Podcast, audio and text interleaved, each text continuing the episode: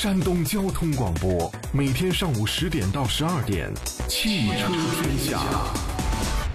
新车挑选、团购买车、汽车维权、售后服务，你想要的这里全都有。汽汽车天下，带你漂移入弯。大幕正式拉开。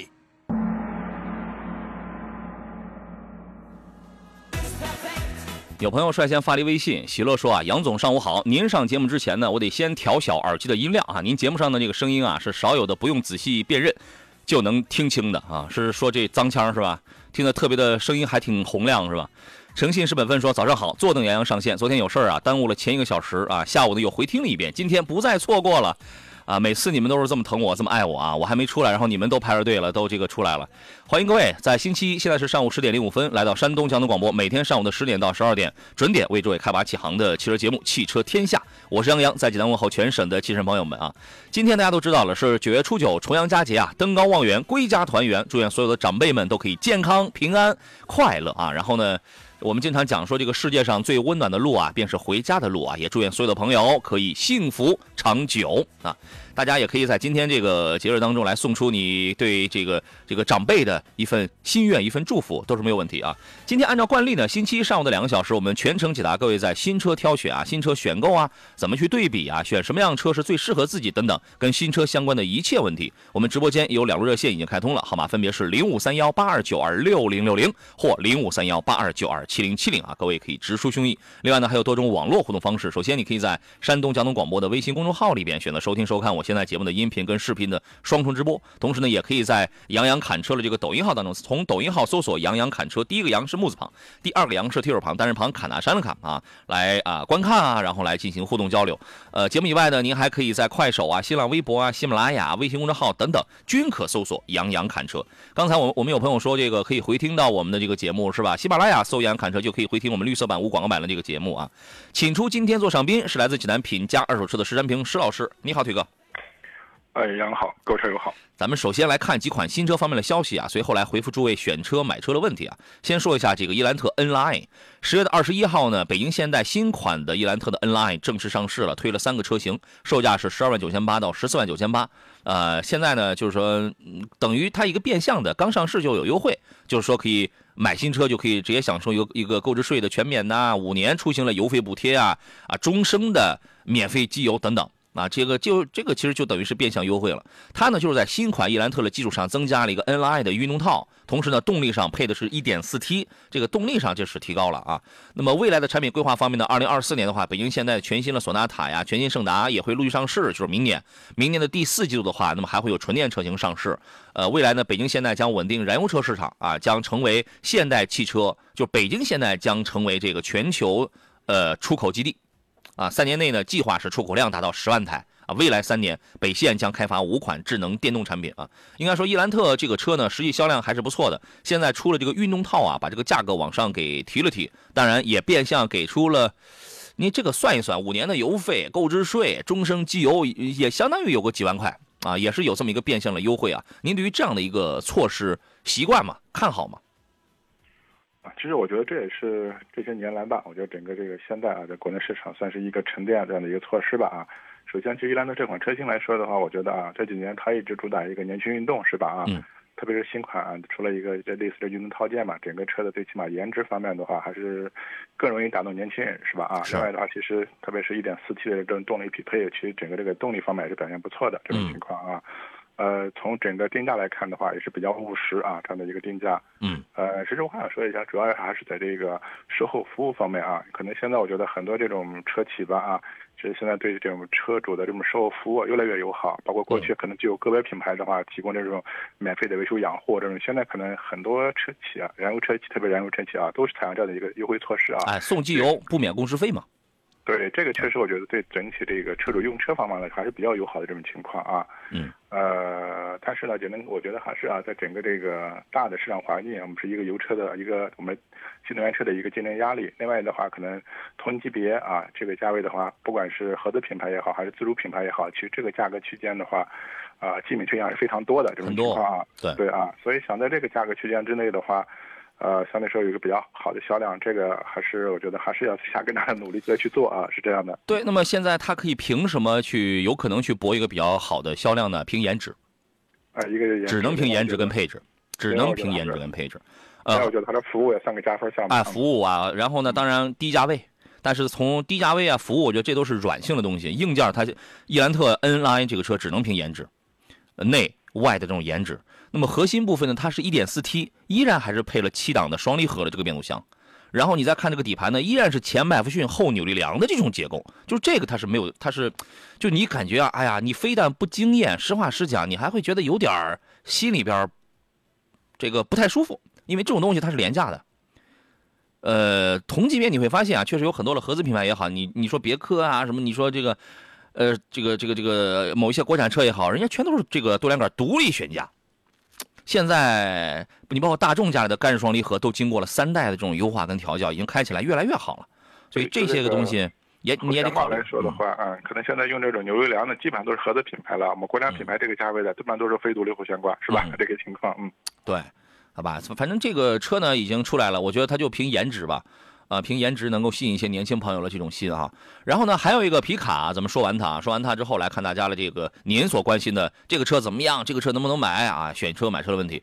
十月十九号呢，长城炮旗下的一个大型高性能的豪华皮卡山海炮性能版全国开启了预售，预售价格呢是二十八万九千八。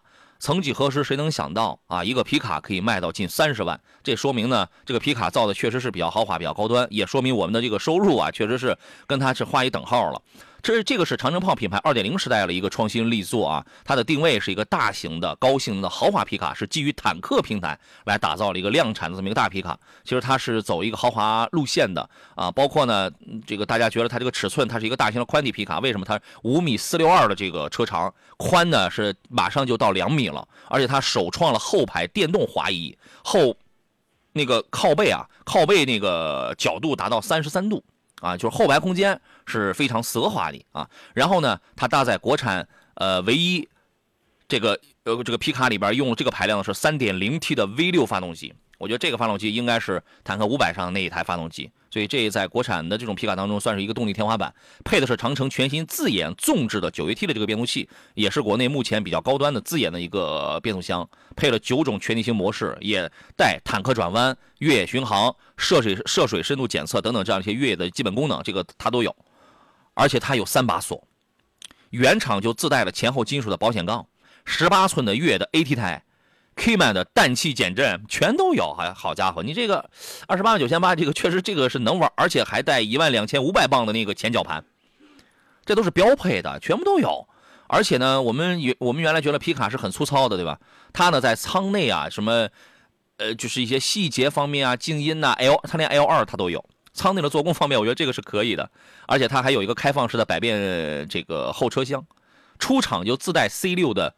拖挂牵引资质，所以说你要用这个东西来拖房车，来拖那个，呃，分段式房车的话，牵引式房车的话，这个是没有问题的，它可以满足一个三点三吨的一个拖车认证。嗯，长城炮去长城的皮卡吧，我们说长城皮卡吧，确实很火，呃，已经连续二十五年销量第一了，全球累计销量早就突破了两百两百四十两百两百四十五万台，差不多啊。您对于这个长城的皮卡现现在是一个什么样的评价呢？啊，确实是这样的。我们严格来说的话，这个长城啊，这个系列车型的话，最早还是干这个皮卡起家的，是吧？大家，我觉得 N 多年前的话，我们很多驾校的这个我们所谓教练车的话啊，都是一个像长城这类皮卡车型了啊。嗯。但是现在来看，当下来看呢，我觉得皮卡可能是。已经不是简单的一个我们过去的一个所谓这种小小型货车啊这样的一个属性，是特别是在这个我们叫中大型或者全是从这个皮卡这个市场里面过去的话，一直是这种美式皮卡的一个天下是吧啊？那这种包括在国内大家能看到的类似像什么福特的呀，还有像丰田的一些这种大皮卡是吧？这种情况啊，嗯，那其实这种全尺寸皮卡的话，这这就最近这一两年吧啊，国内的一些车企来涉及到这种这样的一个产品是吧啊？首先的话，确实弥补了就是国产这个我们说这类似这类车的一个市场空白吧，中大型的空白。另外的话，其实特别是现在国内来说的，我觉得和这个。电动化啊，我觉得结合起来的话啊，我觉得可能确实，在最起码在产品力或者性能功能上啊，也会有一些这样的一个突破吧。这种情况啊，嗯，现在我就对这款皮卡车型，现在我觉得可能后期的一个出口的这个前景的话，我个人也是还是有一定的期许的啊。这种情况不光是国内市场，我觉得国外市场也会有它的这些用户群体是这样的啊。所以这款车型的话。呃，可能和我们普通消费者，我觉得可能确实还是有这种距离感，但是还是在一些小众的圈子里面，我觉得它却还是还是有市场的。它是有玩家的，对吧？我觉得有些东西卖的贵点好，因为尤尤其这个东西，它代表了中国皮卡向上突破，打破进口皮卡垄断高端市场格局的。我觉得既是有野心，也是有实力，这代表了咱们中国皮卡的这个制造水平啊。我们进入广告，马上回来。来，各位，我们继续回到节目当中。这里是星期一啊，山东交通广播为诸位直播的汽车天下，我是杨洋。注意到了挑车、选车、买车拿不定主意的，或者最近喜欢关注一些什么样的新车型了，更欢迎跟我们共同来探讨。直播电话是零五三幺八二九二六零六零或八二九二七零七零。席乐说杨总有点发鼻音呢，是吗？还好，还好，还好啊。还有朋友发微信说坐听杨老师的天下汽车，我们节目叫汽车天下，谢谢啊。说最近刷抖音，奇瑞汽车很火，安全系数很高，真心希望国产汽车越做越好，品质如一啊。这个东西，我跟你说，抖音是个娱乐平台啊。虽然我在开着抖音直播，抖音是个娱乐平台，你不要把它当你，你可以从里边获取知识，但是你要看你的来源是从谁那儿，是从哪儿。你不要觉得在这上面，就是这个说白了吧，随便一个穿白大褂的那都是教授，你千万别这样哈，咱们别这么别这么傻白甜啊。泰山溪水说电台一零点一听不到了，不知什么情况。您是哪儿的朋友啊？呃，您要是方便的话，给我们四零零六三六幺零幺幺打一电话，好不好？说一下您在哪个地方？您是在车载上听，在车上听，还是在哪儿听？怎么就突然就出现这么一个情况了啊？欢迎跟我们来这个说一下，好不好？也欢迎 Jeff 说啊，刚听完了谁谁谁谁，立马转台听杨洋啊，这个过瘾。欢迎你啊！平常这位朋友说啊，时不脱界的侧面碰撞啊，碰撞以后后门后门开了啊，直接降了一个档，从 G 变成 A。嗯，从 G 变成 A，A 代表是什么来着？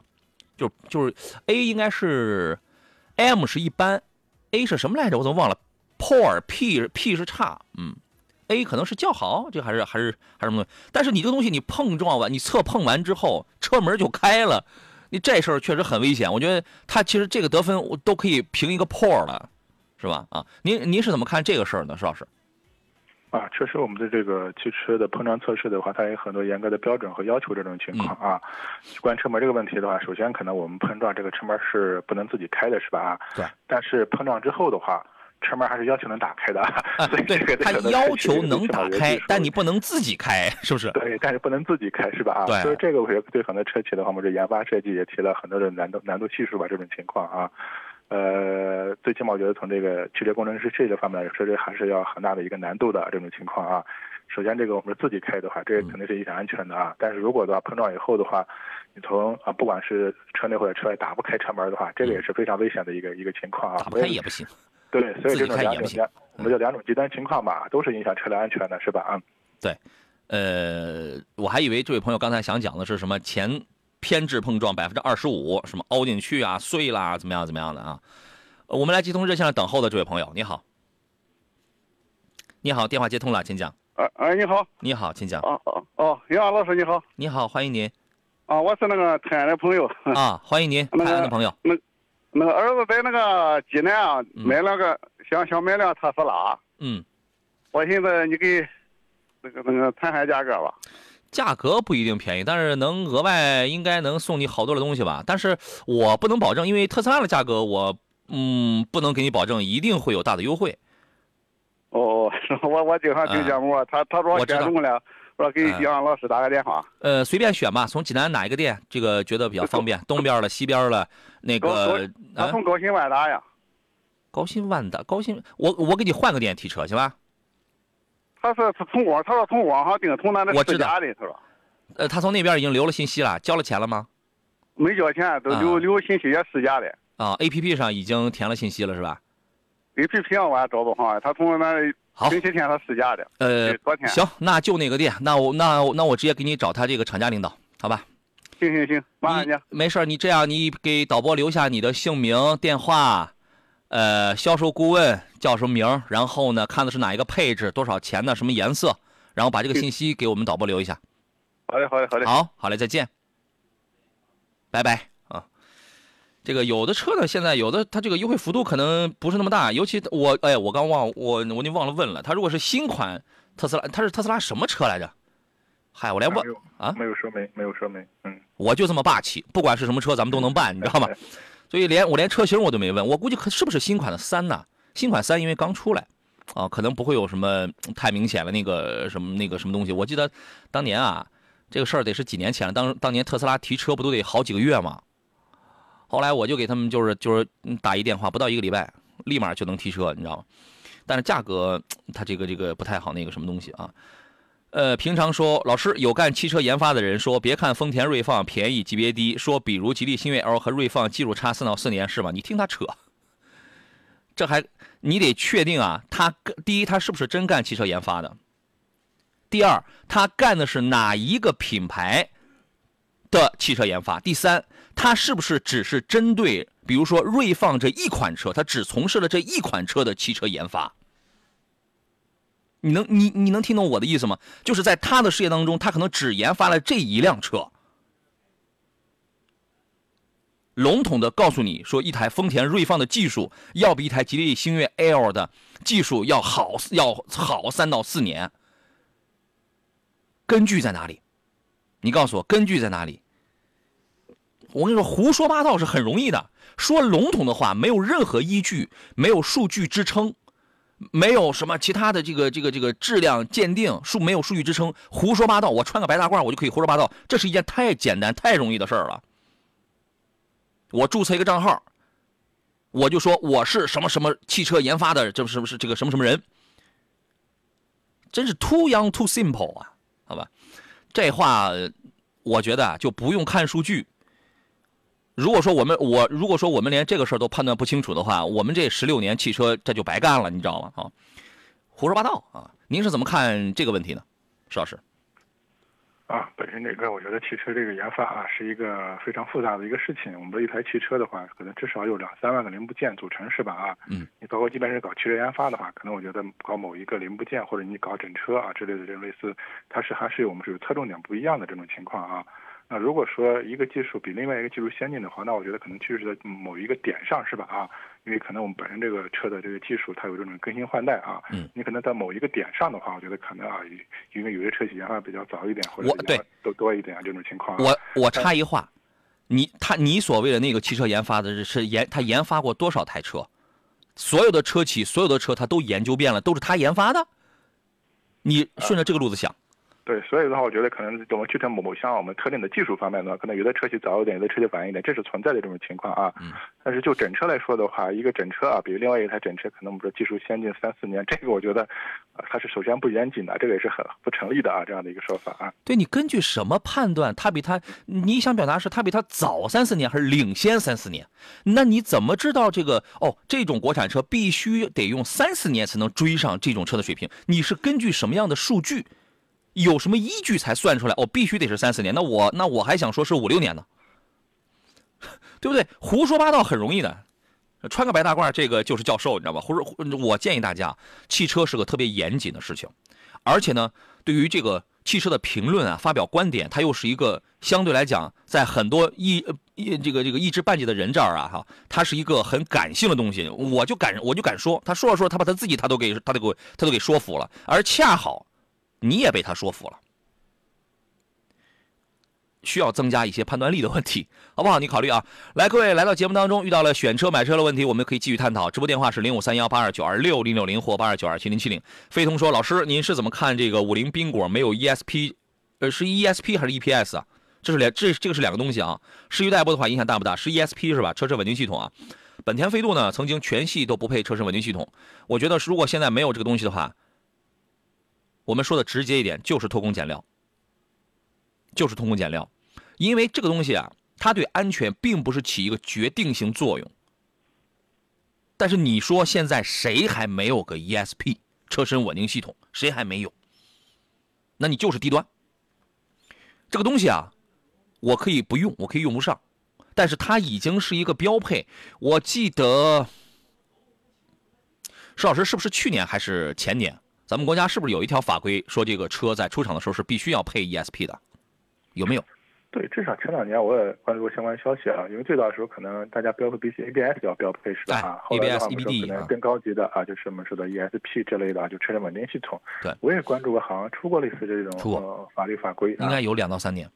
对对啊，但是你说宾果没有，或者我们说燃油车和这个新能源车是不是法律法规有差别？这个我具体细节我不太确定。嗯啊，这个这个车我没我没注意到这个细节。如果它真没有的话，这车你就不能买。不是说这个车呢，不是说有 ESP 就能绝对安全，没有它就拉胯，不是。但有肯定比没有好。这个东西它你就体现出它真是真厚道还是假厚道的问题。当年我印象最深的就是那个本田飞度嘛，本田飞度全系都是没有 ESP 的嘛。好吧，你你现在你现在看好像是给你又给这个加回来了啊！流浪人间说：“你好杨，十二三万呢是买国产 SUV 还是买合资啊？你要听我的话，你就买国产，买一流的一线上的那几个国产，对吧？因为你这个价位，你说我说实话，你买不到什么这个好的合资啊。咱们就具体问题具体分析，你先看你能买到什么样的合资，然后你，我现在我是直接告诉你一个结果了。”因为你现在是缺那个过程，因为你你是不懂。那么，如果你愿意去研究的话，你先完成这个过程，你看一下你能买到什么样的合资，然后你再看一看是不是我们说了这么一个结果，是吧？还是买国产啊？我们接通热线等候的下一位朋友，你好。好，你好，电话接通，请讲。哎，杨老师你好，欢迎。那个我最近在看那个电车，宝马 i 三。嗯。呃，我想问一下，那个现在在青岛地区的价格是什么样子的？那我不，我这不知道呀。它呃，你看一下，只要它在二十四左右的话，就可以买呀。二十四左右就可以买是吧？对，去年某一去年下半年吧，那个呃不，这个不是去年下半年，今年今年上半年早些时候，那个价格低点上，然后就在二十四左右上。嗯，那个我前段时间那个去四 S 店看一下车，嗯，然后他们告诉我二十五万左右。啊。对，嗯，因为它是这样哈，i 三什么时候卖的最便宜啊？应该就是去年年底、今年上半年的时候啊。那个时候啊，宝马的厂家是要求他们必须，呃，就是经销商在进货的时候，必须要跟油车以一比一的这个比例来进货来卖。所以呢，经销商压力很大，所以就把这个价格会压的比较的比个比较的低。后来卖的一旦它这卖好了之后呢，这个量起来了啊，他就把这个优惠他就回缩了。呃，那个还有一个问题啊，现在这个宝马 i 三跟这个。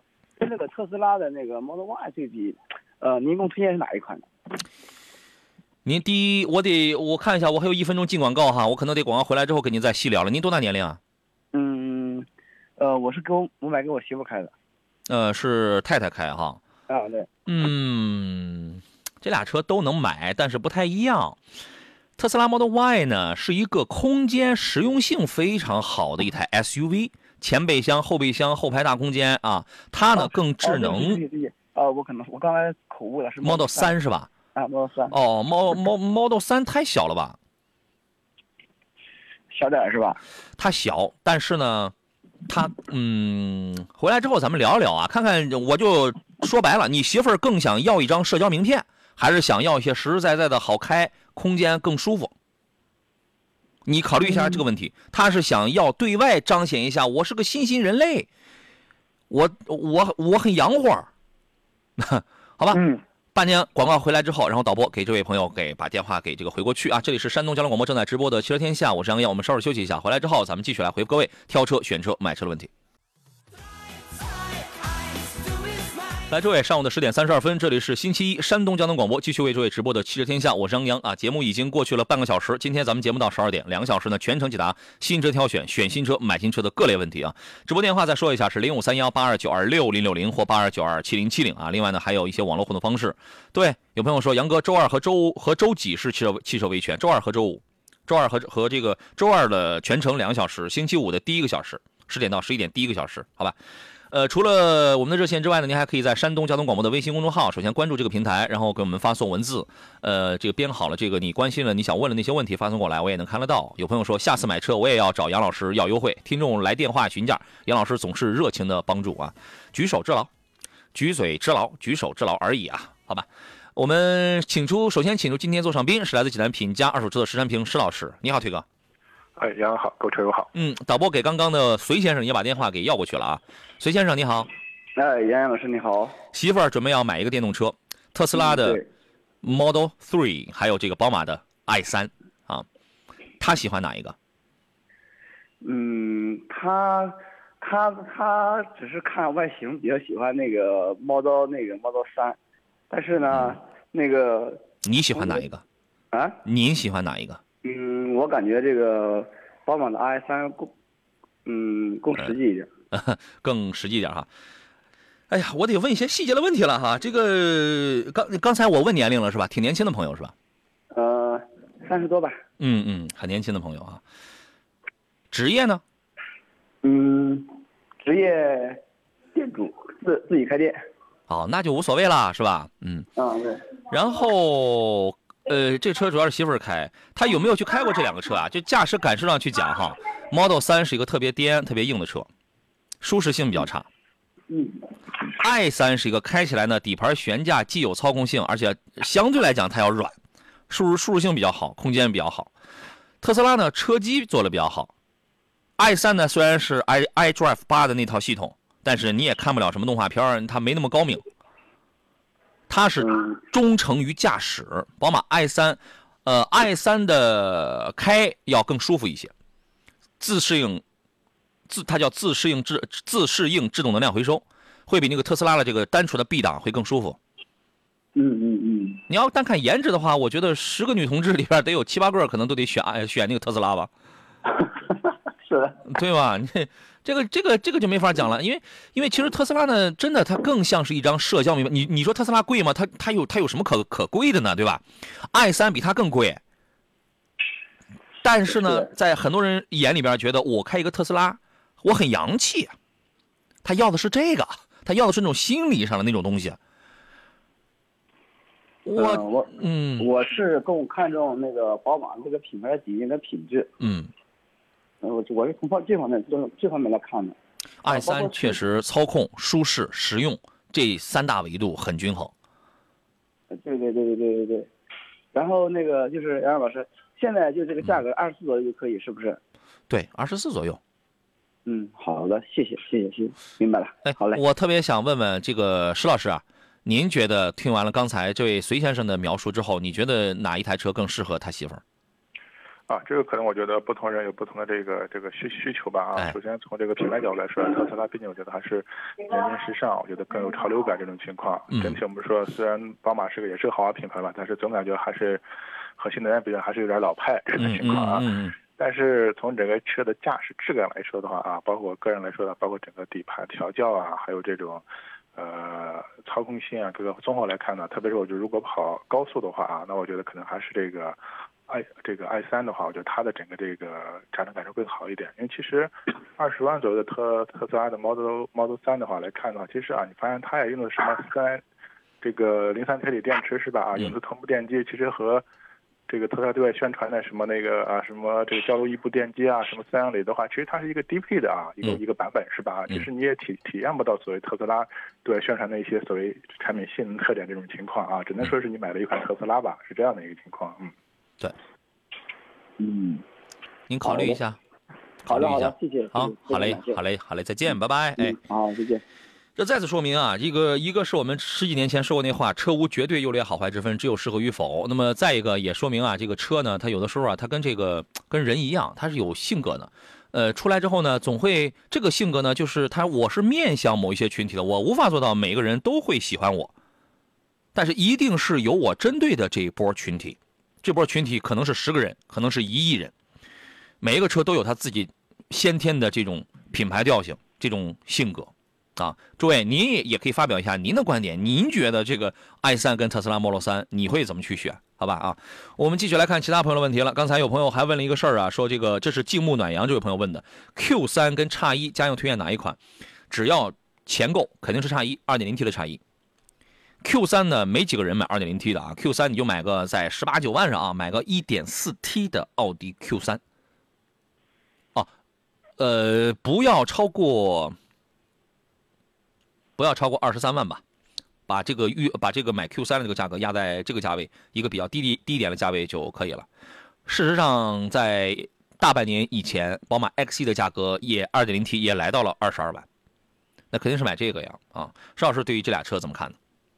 啊，两款虽然都定义为这种比较偏紧凑的这种 SUV 吧，啊，都是豪华品牌，但整体来说的话，可能目前的这个宝马 X1 的话，我觉得整体它的这种实用性更强一点啊，特别是它的整个轴距会更长，后排空间会更宽裕这种情况啊，我觉得可能作为家用车的话，就是它的这种呃，适用范围会更广一点。而 Q 三的话，整体还是比较偏呃，空间比较小一点，就适合我们说啊一两个人代步这种情况啊。这个一个是看预算，另外的话就是看你对这个车的一些具体具体要求吧啊。对，好，风雨兼程说，杨哥，九万九千八的蔚蓝六可以入手吗？可以的。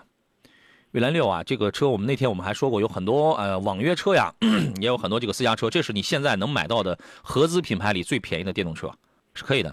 他说磷酸铁锂电池是不是不适合山东啊？不会，这怎么可能？你这个满大街的比亚迪不也有很多磷酸铁锂的这种车吗？它不都这个这个都在跑吗？磷酸铁锂电池呢，它在冬天的时候。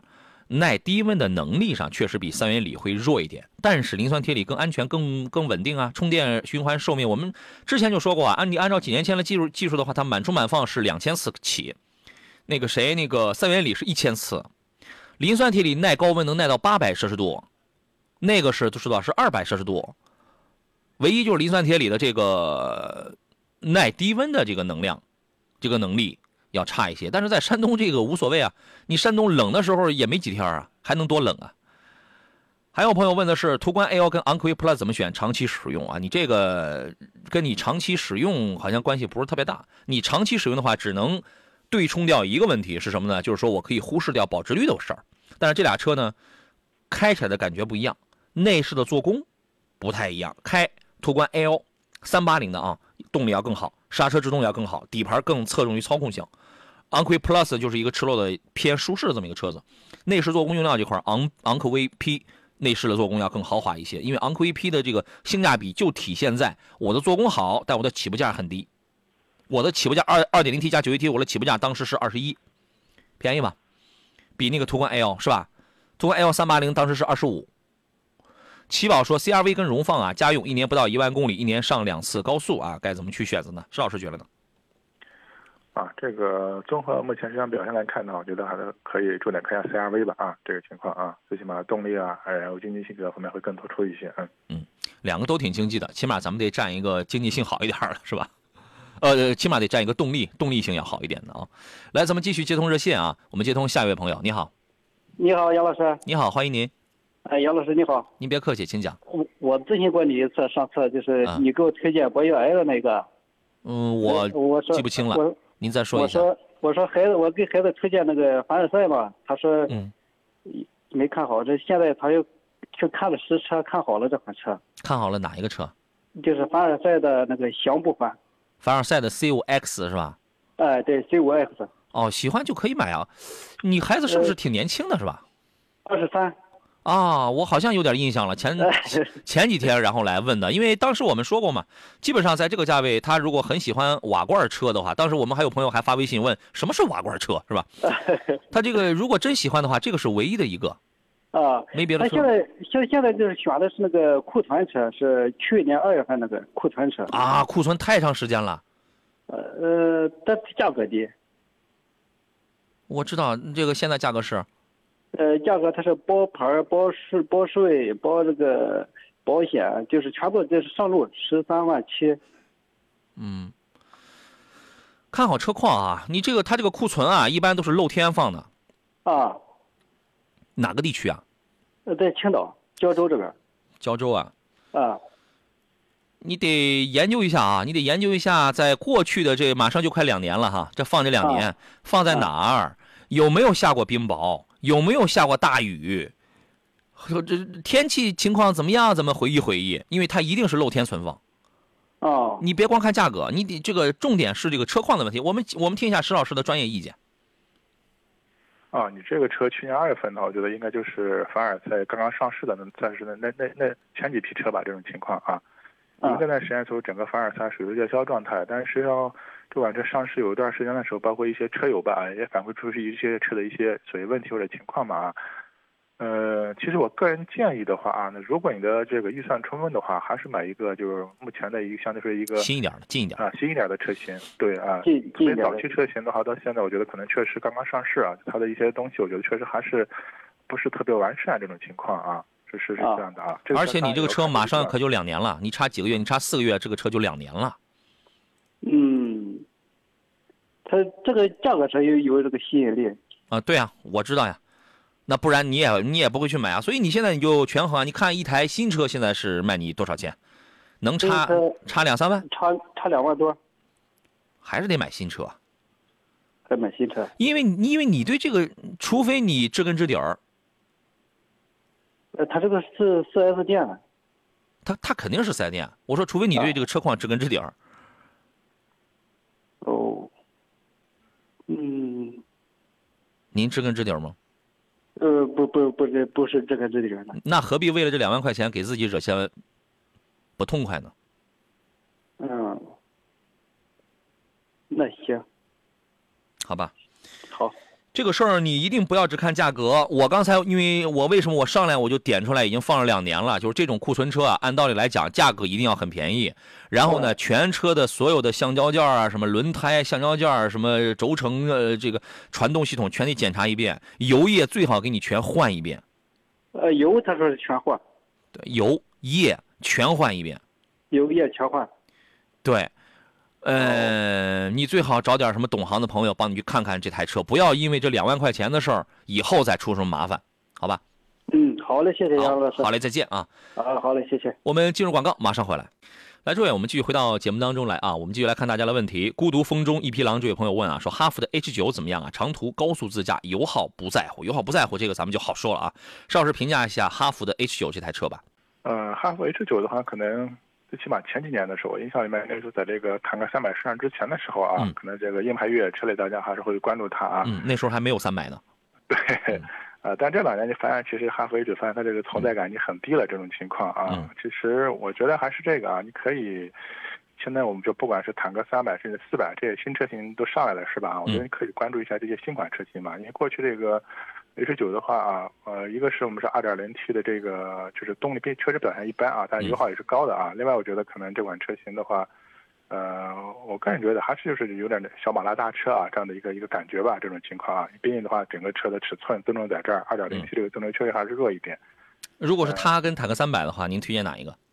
啊，那肯定我更倾向一下坦克三百。坦克三百。但其实它和坦克三百的风格也不太一样，是吧？这种情况，嗯，是，嗯。好吧，你可以考虑一下，它更像一个国产的普拉多啊。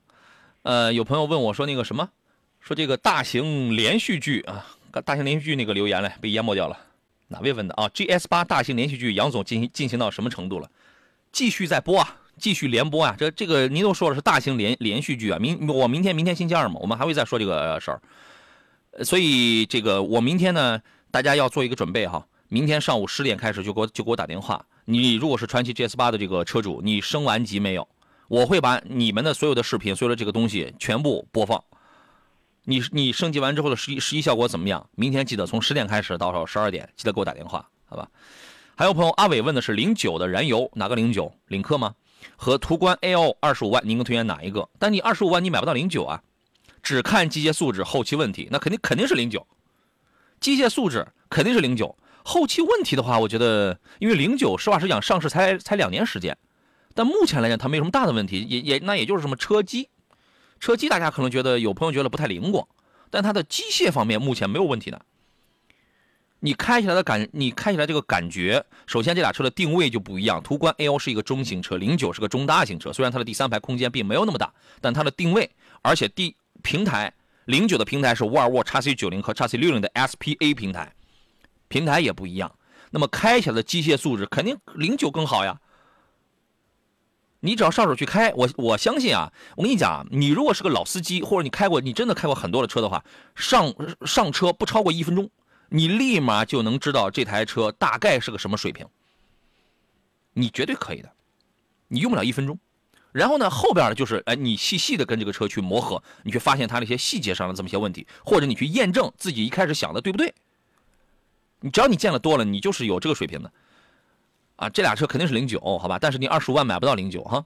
华仔说，新款奔驰 GLC 二六零 L 豪华型五座，售价四十五万五那个啊，优惠以后四十二万，购置税三万七，保险一万三千五，适合入手吗？就等于是车价优惠了三万五。哎，现在这个新款 GLC 优惠三万五多不多呀，石老师？哦，最近我才没太关注过这个价格，我拿不准。是吧？你这个你自己货比一下三家啊，这这然后你比较一下，你那个保险肯定是贵了，保险一万三千五，你四十万的车，保险一万三千五，稍微贵点稍微贵点正常情况下呀，你这个车的保险应该在八千左右，八千可能都会高一点。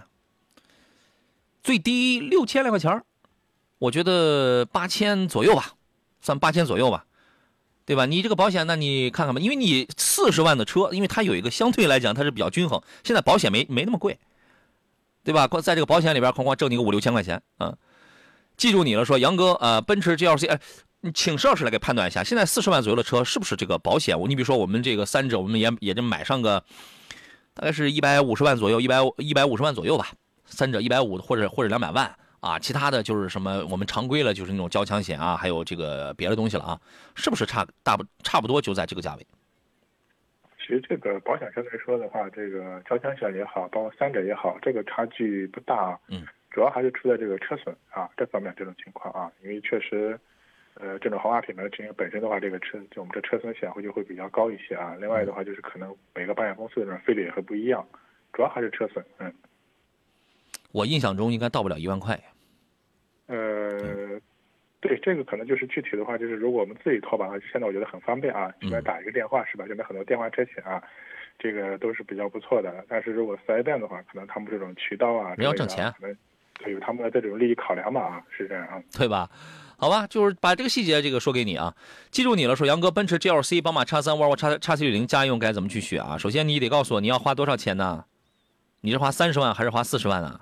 你是三十万还是三十五万呢？对吧？这仨车有什么区别呢？邵师啊，就是我们经常说的啊，这款车的这种情况啊，啊，如果你要看中这个舒适、看中性价比的话啊，我觉得就是 Q 五 L，这没。他没看 Q 五 L，他看的是 GLC 叉三跟叉 C 六零。啊，叉 C 六零是吧？啊，对。啊，那我觉得性价比最高的确实叉 C 六零这种情况啊。嗯。呃，整体叉 C 六零我觉得调教的话就比较偏硬朗一点，也许有一点这种驾驶乐趣。整个这个车风的话，我觉得可能和这个宝马叉三的话比较接近，但是我觉得可能叉三这个调教的我们说更更更运动一些啊。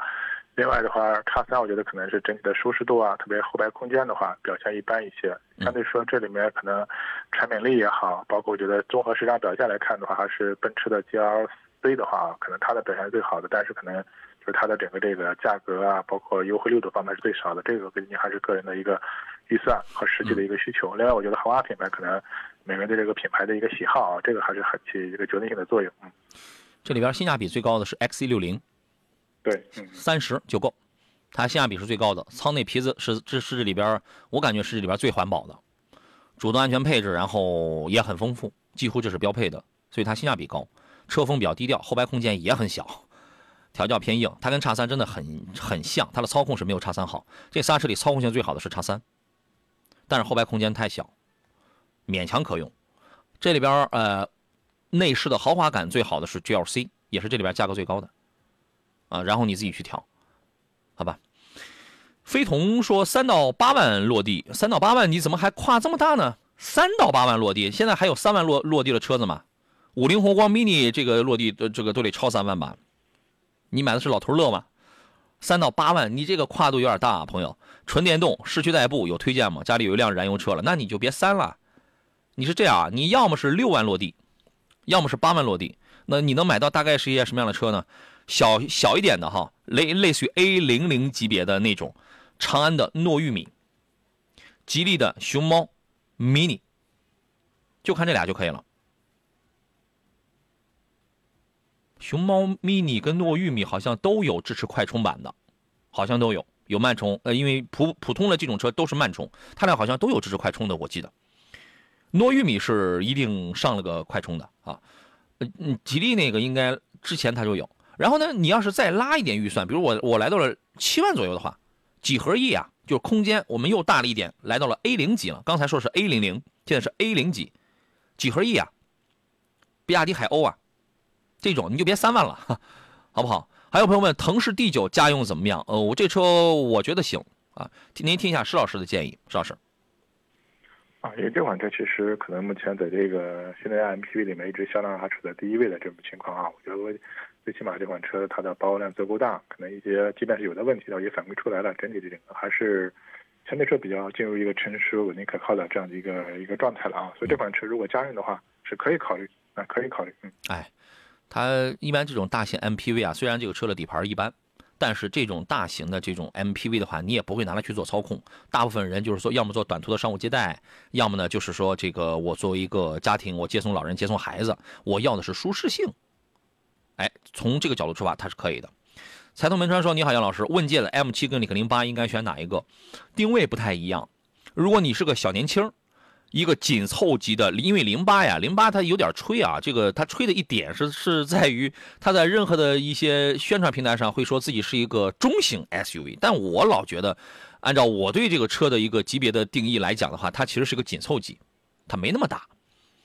但是 M 七是什么？M 七确实是个中大型车，它已经是五零二零的车长，它那个尺寸它是它是在的，而且 M 七是既有五座也有六座。你要买的话，我建议你买六座车，以备不时之需。零八就是有五座的一个稍微小一小一小一小一点的车。那么开起来的感受是什么？零八因为它小啊，它更紧凑啊，而且它用混动专用的这个变速箱之后，它的这个操控感会更强一些。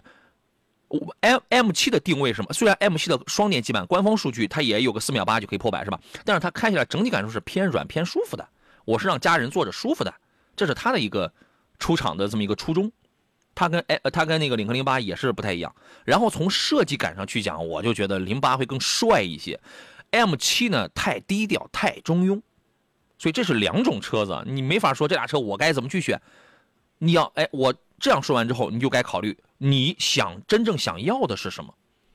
啊，青山绿水说杨老师好，别克 E 五的先锋版十六万九千九可以买吗？嗯，挺便宜的了，我我挺推荐的了，呃。邵老师，您的建议是？啊，如果这个喜欢合资品牌是吧？我觉得这个 E 五这款车综合产品力还是不错的啊。情况啊，这个电动车还是很实用的。对，嗯，好吧，这个你可以考虑啊。海豹 DMI 怎么样？这个这个车可以买，这个车没什么太多讲的了，已经说很多遍了。警官问有手动挡的十万走乡村路，说说一个，那不用说一个。昨天我们节目上有朋友问了问了仨，瑞虎七、吉利缤越，呃，还有一个什么哈弗 M 六。你可以在这里边挑一个空间大点了，可以挑个便宜点了，M 六，也可以挑一个空间小但是操控性是里边最好的，缤越手动挡。现在手动挡的车真的是太少了，你找都不好找了啊。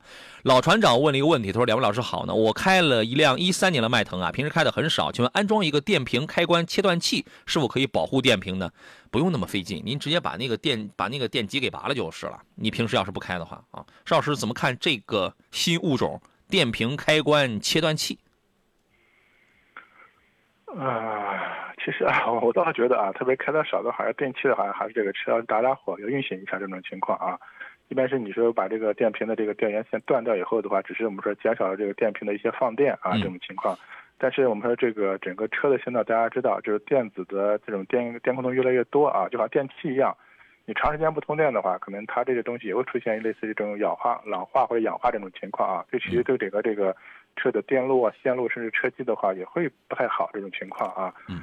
所以我觉得你不能光考虑保护电池了啊，是不是还要考虑保护其他车的一些电路电器的一些设备啊？这种这种情况还是要定期要通通电的啊。我们有的朋友就是这样嘛，我们卖可能又那个不舍得，也都有情感了，对吧？都有感情了，卖就不舍得，然后呢，那就留着吧。哎，要不是交警叔叔提醒，我都忘了我们我们还有另外一台车，你知道吗？是吧？考虑一下这个建议，我我我我个人觉得没必要去安那个什么开关切断器什么的啊。欢迎紫蝶服饰啊，水阳老师上午好，欢迎您啊。呃，谁啊？什么是创维啊？平安师傅说好像是创维啊，创维是有汽车的，但是何来有此一问呢？海阔天空说：“杨老师你好，魏牌蓝山这个车怎么样？偶尔跑长途啊，年里程两万多，这个车可以买。买不要买二十七万那个，买三十万八千八的那个，买就是我常说买三零八八的那个啊。这个车您看好吗，邵老师？啊，其实魏牌蓝山上市到现在来，整体来说，我觉得车表现还不错啊。这种情况啊，整车的这个尺寸啊，在这儿。另外的话，我们说对这个呃长城的三电系统的话，这个也是在很多车型上都有验证过的啊。整体这方面还是比较稳定可靠的。所以这款车，呃，包括我觉得。还是看预算啊，嗯，如果预算充分的话，其实我也建议买三十万这一款的。但是如果可能啊，预算就二十六万左右的买它入门级也可以啊。嗯，这个车推荐，您可以考虑啊。我们进入，哎，是我们进入十一点了整点广告，我们稍事休息下，施老师也休息一下啊。呃，回来之后呢，后一个小时，各位凡是遇到了选车、选新车、买新车拿不定主意的情况，欢迎继续跟我们来进行探讨。这里是山东交通广播的汽车天下节目正在直播，我是杨洋。我们的热线继续为诸位开通，我们的网络平台也稍后继续来回复各位的各种提问，待会儿见。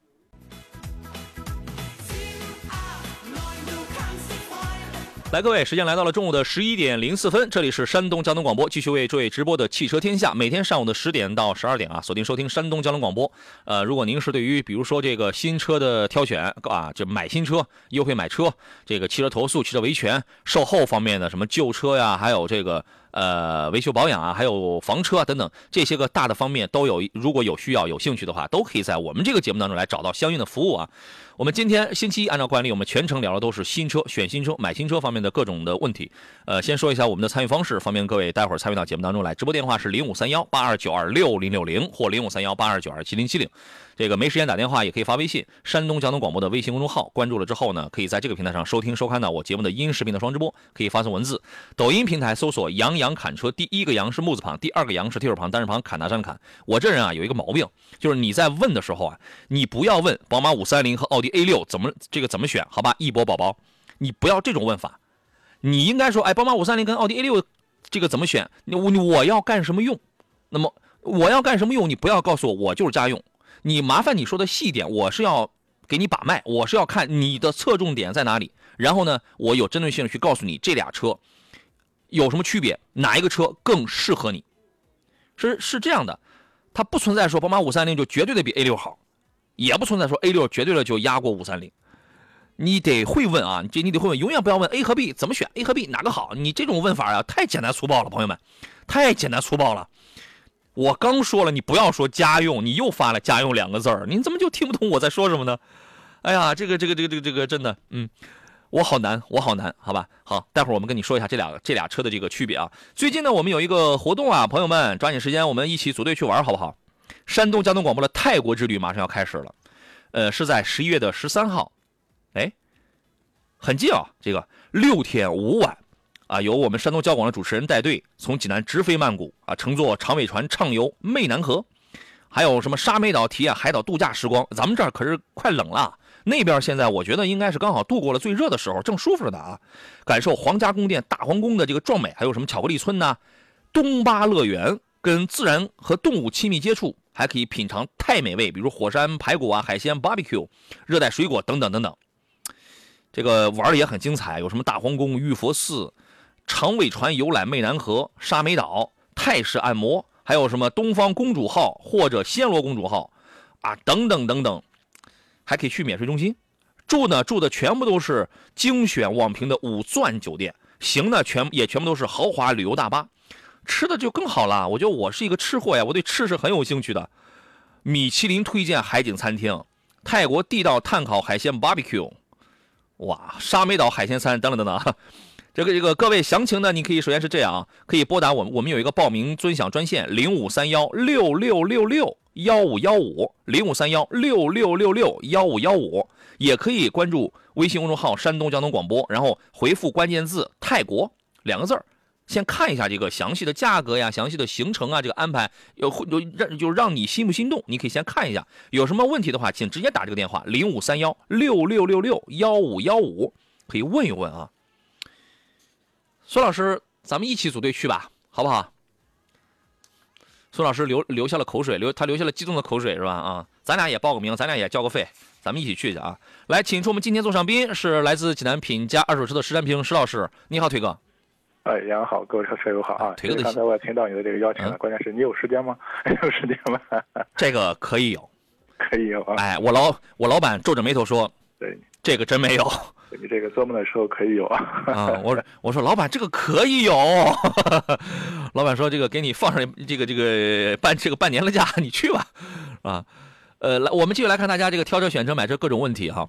呃，刚才我们有朋友问那个宝马五三零跟奥迪 A 六该怎么去选的问题，这俩车其实区别蛮大的。你会发现经常会有人在这俩车当中犹豫，但是你要搞清楚他们他们的区别在哪里，你自己你就会选，是不是？邵老师，您给详细的分析一下吧。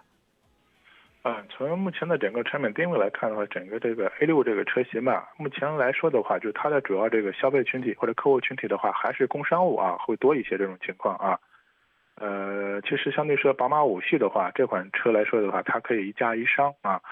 嗯，这个我觉得可能从从用途方面的话，可能两个车的就一个一个差别吧啊。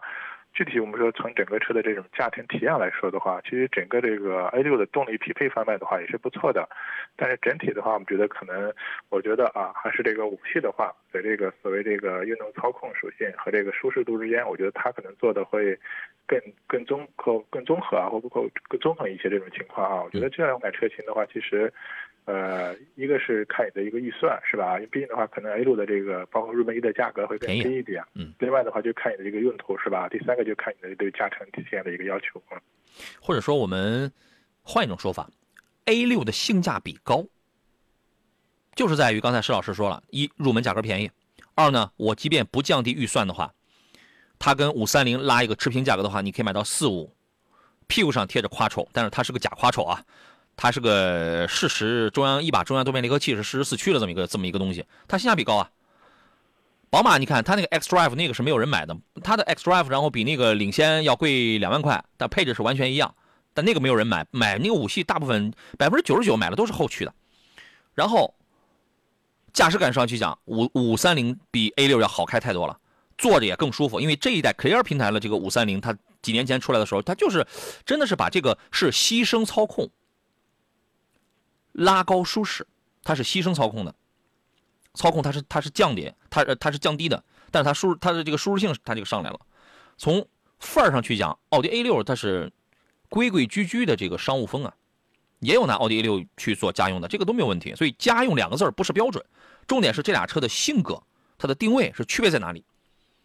那么你开五三零呢？那么有的时候你要考虑到天气的原因，因为它是台后驱车子。下雨下雨倒没事下雪的时候你得慢一点，是坡上坡的时候你得慢一点，环氧地平的这种车库一旦下上雨沾上水的时候你得慢一点。那就这样，操控方面有差别，价格方面有差别，啊，驱动方式方面也有一些差别，使用费用这个是没有没有任何差别的。听懂了是吧？听懂了麻烦跟我说一下哈。呃，还有朋友问的是，库斯图跟荣威的 MX 八该怎么去选？哎。这个选的聪明，呃，终于不再选什么盖板的奥德赛这样的车子了，是吧？啊，这俩车，石老师，您是怎么？您是一个什么样的观点？呃，其实这两款车的话，我觉得目前来说的话，可能在市场都属于这种性价比比较高的类型了啊。嗯。应该从整个车的风格来说的话，我觉得可能荣威 MX 八的话，可能更侧重于家用啊，包括它的一些呃配置的设置啊，包括内饰的一些配色方面这种情况啊。呃，另外的话，我觉得看关键还是看哪一个一个价位是吧？这种情况。首先看预，首先看预算。对啊，其实这个如果选这个库斯图的话，其实我建议还是买这个 2.0T 的啊。我觉得特别是你完全可以买它的顶配车型，其实顶配车型性价比也挺高的这种情况啊。也是二十出头，哎。对对，嗯嗯，所以这两款车啊，我建议的话就是完全可以那个去那个试乘试驾去对比跟选择一下就可以。嗯，我个人觉得。都是还是还是推荐的两款车，嗯，对，这俩车旗鼓相当，但我个人觉得呢，你有的时候你可能心里边你过不了自己那个坎儿。我说咱们的有些消费者是什么呢？第一就觉得合资的就是比国产的强，第二一个呢就是合资的就是比国产的有面儿，但是这个都是虚无缥缈的东西。我们就从产品力、从质量、从产品力上去讲，荣威的 MX 八是比库斯图要好的，是要高的。包括之前我也提到过，在中保研碰撞的。迄今为止碰到的 MPV 碰过的 MPV 里边，荣威 MX 八是唯一一个拿全油成绩的，全部都是 G 全油，无论是偏置百分之二十五，还是还是侧碰，还是行人保护，还是 L 二，还是这个呃维修耐撞性跟经济性，它是全油。包括如果你我我一直推荐 MX 八，你一定要买那个指导价是二十二万多的那个尊荣版嘛，因为那个配置真的这个真的已经是相当相当相当顶了，你没必要去买二十五万的，你二十二的那个配置就已经比较顶了。而而且它也是 2.0T 加 8AT，开起来动力不会特别的强，就是平顺，油耗也不那么高，还安全，还更有科技感。我当时我就觉得荣威 MX-8 这个车就是内饰配色不好看，它当时一个是全黑色，一个是一一个是一个蓝米配嘛，我觉得就我不知道现在有没有新增配色，我当时我就觉得那个配色不好看，其他的这个车挑不出毛病来，所以我觉得没必要再去纠结到底是合资还是国产的问题，我们就看产品力。还有朋友问的是，哎，是什么？有一位朋友啊，他说：“杨哥，现在去丰田店买十万的车还会被骂吗？” 那那是个个例啊，那是个例，就是那家店的呀，那家店的这个员工啊，太没有服务意识了，也不也不培训，而且这个也没有修养，没有任何的服务意识、服务水平，那就管理上肯定也是有问题的，对吧？当然那个应该也是个个例，咱们有什么咱们就说什么，是吧？啊，其实过去的话，在合资品牌里面，丰田一直算是个优势品牌这种情况啊。嗯。但实际上，可能近一段时间吧，可能包括我听到济南的就几家这个个别几家这个丰田的四 S 店。您稍等，来，我们回到节目当中来啊，石老师刚才有话讲。啊，是这样的，就刚才说到丰田啊，一些这个品牌吧，其实过去的话，丰田的话一直在合资品牌里面算是一个优势品牌啊，相对说很强势啊。四 S 店的话，这种是经营啊，包括经营效益还不错的这种情况，最起码很多车不愁卖这种情况啊。是。但是可能今年的话，就是近期吧，可能听到济南的，就是有个别丰田四 S 店嘛啊，嗯，也出现这个经营困难了，是吧？最起码我觉得这个，呃。对于我们可能不像过去的大家说好的，就是丰田的车型就是躺躺着就能卖车是吧？这种这种情况也发生了变化，这种情况啊。对。所以出现出现一些经营困难以后，我觉得啊，还是不希望他们这个所有这种这种服务各个方面也出现降级吧，这种情况啊。其实我觉得大家现在还是买车的话，还是要更客观、更理性一些啊，不要太迷信所谓品牌啊，这个这个情况。一定别迷信。对，嗯。而且一定不要迷信，就是祖祖辈辈传下来，因为这个东西啊，它不祖传。咱们爷爷辈儿的时候说什么什么品牌什么什么车服务真好质量真好，到了现在咱们这一辈儿的这个东西它不祖传呐，朋友们，我们一定要客观，要具体问题具体分析，要用发展的眼光来看待任何的事物。这个道理我我想大家应该是都能明白的，所以不要一提丰田就不要一提买车，就买丰田啊，就买本田，他们他们这俩品牌里边也有垃圾。然后呢，这个或呃或者说。我依然觉得就是什么什么车有面好啊，里边这种专业的东西它一直都在变，没有任何规律是一成不变的，好吧？秃噜皮说理想 L 八咋样？我抖音里边有一个它的一个详细试驾评测，我拿它跑过山路，跑过高速，跑过跑过城市，优点缺点，在我那个视频里跟您交代了都很清楚。但总体来讲，我我觉得这个车是一是一款挺优秀的产品。它比早些年的那个工程塑料底盘的那个理想 ONE 真的要强太多了，舒适性是它最大的卖点了。它就是个奶爸车，它很舒服。但是你要说它操控性有很好吗？对不起，没有的。你你你要想这么一个画面，奶爸车，我的车上我是坐着 baby，你车上但凡坐着你的宝贝儿的话，你能去开快车，你能去紧急入弯是吗？错，所以那你不会去做这样的东西，那么这个车就不具备这样的能力，知道吧？还有朋友问的是林肯 Z 咋样啊？林肯的 Zephyr，Zephyr 这个车呢，你想买也可以。我们享受到了林肯的做工跟林肯的服务，但实际上它就是一台豪华版的蒙迪欧啊。如果如果如果价格优惠很大的话，你倒是也可以买。毕竟做工方面啊、品牌力方面啊、售后服务啊，比蒙迪欧还是要好很多的。但是它就是一台蒙迪欧啊。这个车您推荐吗，邵老师？啊，我觉得它就是一往相对说啊，小众的、低调的这种车型嘛，是吧？啊，你喜欢是可以入手，但是这类车的话，就是我们说。可能保值啊，各个方面的话，可能确实，呃，它不占优势这种情况啊。林肯服务还可以啊，售后服务还是可以的啊。对，我觉得林肯这几年在国内做的，就是相当这个体量的主要的原因，就是它的服务做得好。对啊，镜花水月是我们泰安的朋友，他发微信说，泰安现在呃，就是泰安市的收音机啊，一零一点一一直没声音。我们这样，我们请那个我们那个孙老师，孙老师，然后呃，跟我们那个四零零的我哎同事，跟我们四零零的这个哥哥来那个说一下。泰安，我们有泰安的朋友反映一零一点一今天没有声音，啊，这个很可怕，这个很要命啊！天生我材必有用，说杨哥，大众的 ID 四跟别克 E 五先锋版该怎么去选？后期毛病少，这种这种电动车它都没有什么太大的这个毛病，它没有什么可出毛病的地方，顶多就是车机啊什么这些有有点问题。一年一万多公里上下班接孩子，假期自驾，还有别的推荐吗？如果说你是想选这种传统的合资品牌的这种电车的话，这俩算性价比比较高的了，因为毕竟你你没有跟我说。你看某一个国产的电动车，你没有告诉我，对吧？所以我觉得你应该会比较迷信这种合资的这种电动车。这俩车，我觉得买别克 E 五吧。别克 E 五呢，样式还能新一点，配置还能好一点。为什么说它样式新呢？它更像是一个新能源车。ID 四呢，你除了那发光的灯带、发光的车标之外，你更觉得它是个燃油车，长得太古板。实用性挺好，那太古板了，也不时髦。这俩车当然你都可以买。我是说别克 E 五啊。嗯，，E 五我拿它测过，从济南到临沂来回跑，续航挺扎实，所以我呃我是去程开 E 五，回程开 E 四。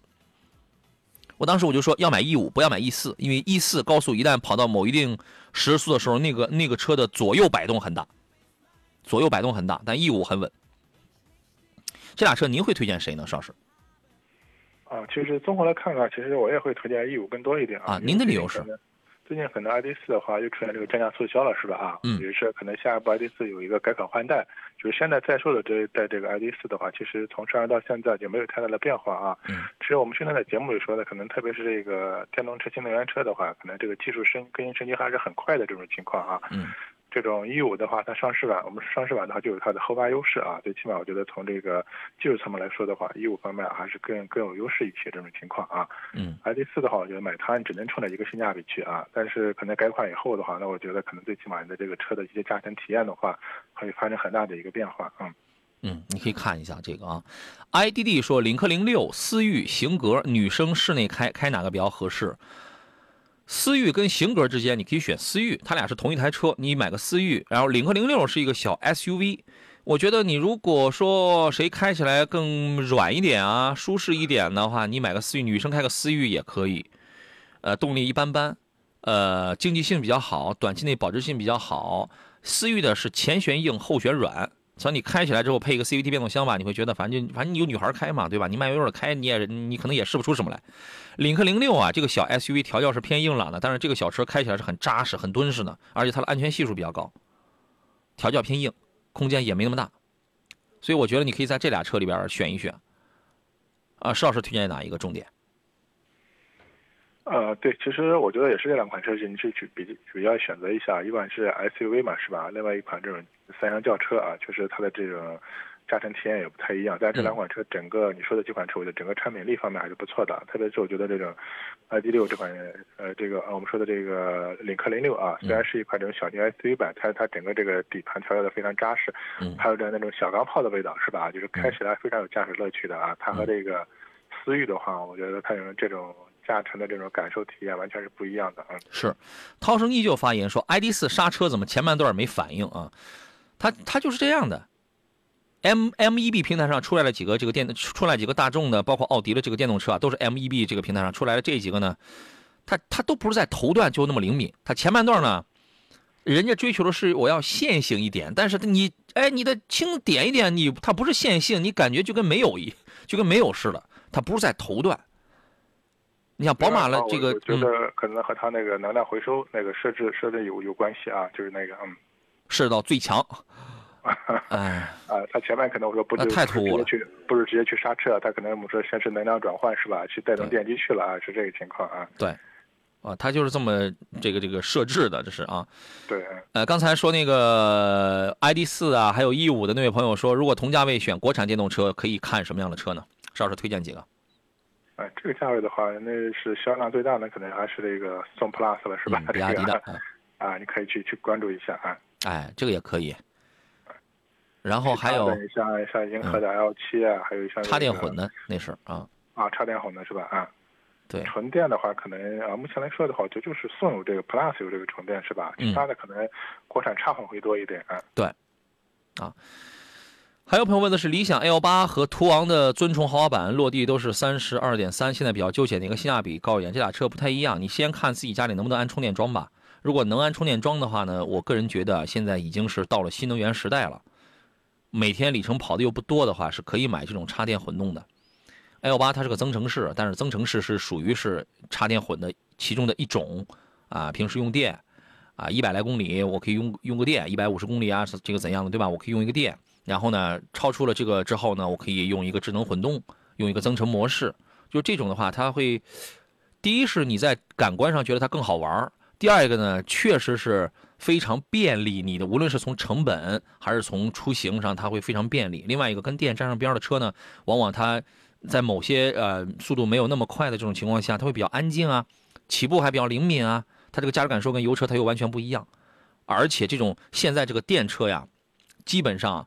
啊，高于个二十三五万往上的这种电车，它会在智能化这个方面做的都会很好，就是车机呀、L 二啊，这些是传统的燃油，因为传统的燃油车，它你也不能说它没有办法去发挥这些东西，它也可以发挥，但是好像余地并不是特别大。在新能源车上，这个这些东西，好家伙，百花齐放啊，有更广阔的发挥空间啊。它就是说这些方面它做的会更好啊。但是如果说我们如果说你前边你就安不了充电桩，后边这些就当我都没说，老老实实买一个途昂，买个中大型的一个途昂，也是可以了，也是可以了，好吧？底色说今天听你们九点的广播说了及时零幺，说说你的评价，偏不？你怎么还这个这个还还命令别人说说你的评价啊？你当我是机器人啊？你当我是客服啊？偏不 啊？呃，来，各位，这里是山东交通广播正在直播的《汽车天下》，我是杨洋啊。我是有的时候会让个别朋友觉得讨厌了杨洋，是吧？啊，这个我们还剩半个多小时时间，各位遇到了挑车、选车、买车的问题，可以跟我们来探讨。直播电话是零五三幺八二九二六零六零或零五三幺八二九二七零七零，您可以直抒胸臆啊。另外呢，还有各种网络互动方式，山东交通广播的微信公众号可以留言啊，也可以在我们的这个杨洋侃车的这个抖音号当中也可以来进行提问。又有朋友说 A 六跟五系怎么选？刚才已经说过了，说过的问题不想再重复了，尤其是同一天已经说过。一到两次的问题，我们就不再重复了。以后早来早看一下啊。清风的问题是，请问十万到十五万的合资车，哪个舒适性和经济性好一些？一般家用代步。呃，那你可以首先你十到十五万呢，你能买到 A 级车，A 等于紧凑级，然后呢也也能买到 B 级车，B 等于中级，嗯，这个你是都可以买到的。那么你要。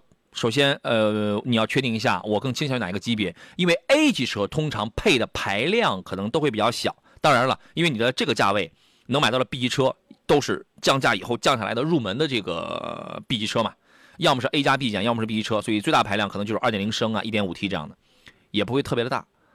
基本紧凑级车嗯现在紧凑级嘛，就是 1.4T、1.5升、1.6升，还有3.0型号的1.1 1.5T。就是这几种小排量啊，您能想到有什么样的车型推荐给他呢？邵老师？呃，推荐两款车吧啊，这个紧凑型车里面看看轩逸啊，我觉得这个轩逸整体的这个空间大、舒适，符合它的这个要求啊。这个花十万块就够了啊。啊，如果 B 级车的话，可以看看那个新的君威啊。君威，对，这个刚好是在十五万左右上。其实你如果想买 B 级车的话，在这个价位，国产的啊，首先它要合资车。对，合资车那就一个了，你没必要去买 Malibu，你没必要去买迈锐宝了，对吧？你那你添个几万块，你买君威，新君威 1.5T 的，这个是可以的，这是 B 级车。然后你又不喜欢国产车是吧？它舒适性是可以的，经济性我觉得正常，它谈不上特别省油，但是正常情况。你要么你买那种 A 加 B 减级别的，比如说亚洲狮，丰田的。一汽丰田亚洲狮这种二点零升的啊，那个可能整个底盘调教或者动力匹配的，我觉得可能比君威就要差一些。哎，但是它可能舒适性，呃，这就主要是经济性这块它做得好，所以我觉得君威挺好的，君威挺好的啊。就短期内肯定是不保值的哈，你你也得多开几年啊。又有朋友跟我们来反映啊，说这个知遇哥说杨老师好，麻烦您给咱交广技术部门的老师说一下，泰安市泰山区听不到交广的节目了，谢谢。您看我们泰安的朋友今天都特别的着急，我们就再反映一遍啊。刚才我们都已经登记在案了啊。好嘞，谢谢大家。我们进入半天广告。呃，如果说你那儿的这个今天收音机暂时不太灵光的话，其实你有很多种网络互动收听的这个我们节目的方式，你都知道的对吧？抖音也你也可以看我们的微信公众号。啊，学习学习强国啊，蜻蜓你都可以听，是不是啊？我们进入半天广告，回来之后呢，最后的半个小时，我们继续来回答各位选车买车的问题。这里是山东交通广播汽车天下，我是杨洋，咱们待会儿继续。诸位，时间来到了十一点的三十四分啊！欢迎各位继续守候在山东交通广播的《汽车天下》节目的最后半个小时当中来，我是杨洋。刚刚呢，我们有朋友陆续有已经有多位朋友跟我们来反映啊，通包你包括通过这个微信啊，还有通过这个我们的这个抖音直播间，都在告诉我说，这个泰安今天泰安市区可能今天这个我们的广播的信号节目的信号不是不是特别好。刚刚我们的这个同事也多次也已经反映过去了，我们会尽快的去检查去处理，让大家辛苦了啊！莫卡说，杨老师回答问题啊，真乃简单明了，从不拖泥带水啊。你这个东西，你要是怎么说呢？你要是，哎，有一个有一有有一句话是怎么说？我忘了。我昨天晚上我那个没休息好，所以我其实今天状态并不是特别好。大家要这个这个，希望有什么不妥的地方，大家多担待哈。然后叫什么叫一个有有两句话，一个叫大道至简，还有个叫什么话？就是你如果是你真的就是你把最复杂的事讲的就最简单明了，我觉得这个就是。是需要建立在一个基础上，就是你对这个事儿你是明白的。你越不明白，你越会把它讲讲讲，你你越会讲的很复杂，你知道吗？没必要，这个没必要，一针见血，就直接就优点什么，缺点是什么，就就 OK 了，很简单的事情。但是看似这么简单，是要建立在你背后强大的知识库跟数据库的。它是这样的，你不能张嘴就胡说的。我们这国家电台，你不能张嘴在这个在这胡说八道的，是不是？我们呃，直播电话是零五三幺八二九二六零六零或零五三幺八二九二七零七零。另外呢，还有一些网络互动方式，山东交通广播的微信公众号，您可以随便来提问。杨洋侃车的这个抖音直播间，各位关注之后，您可以随便来提问啊。请出今天座上宾是来自啊济南品家二手车的石石山平石老师，你好，腿哥。哎，杨好，各车友好。刚才我们不是那个有朋友问那个十五万左右是吧？十到十五万的那个轿车，呃，淡墨画秋荣这位朋友发几个微信啊，他说这个天籁不行吗？就是就是底盘垃圾。问题是这样啊，它天籁真正好的是二点零 T 的，二点零升的吧，它便宜。但是我我我我为什么不我为什么不推荐呢？底盘它倒也不是垃圾，它这是它肯定是偏软一点，而且现在就是这一代天籁，从几年前应该得有四五年了，已经比原来的天籁它塌屁股那个那个底盘已经调了调好一些了，但变速箱很一般啊，刚带的，所以而且那个东西就是个老头乐的一样的就这么一个东西，你我觉得中老年人开行，哈，他他说他之前开高尔夫是真好，现在开天籁是真难开，那当然了，他这个定位它就不太一样嘛。所以天籁二点零升的天籁或者二点零升的什么奇骏这种车，你几乎就没怎么听过我推荐，很少，我很少推荐，我极少推荐，因为我推荐一定是好的东西，是好的东西啊。我们接通热线上等候的下一位朋友，你好。哎，你好，老师。你好，欢迎您。啊，你好，老师，我想咨询一下关于那个，我现在在准备换辆新车，嗯，想想想请教一下。啊，您别客气，咱们聊一聊。啊。呃，是这样的，我现在一直比较相中的就是奥迪 A 六的这个四五的那一款。嗯。啊，我不知道这个车老师对这个车怎么个评价？挺好的，性价比也很高。啊。因为是这样，我那个平常吧，嗯，高速比较少，嗯，还是主要是在市市区，嗯，啊，嗯，然后呢，也在纠结这个。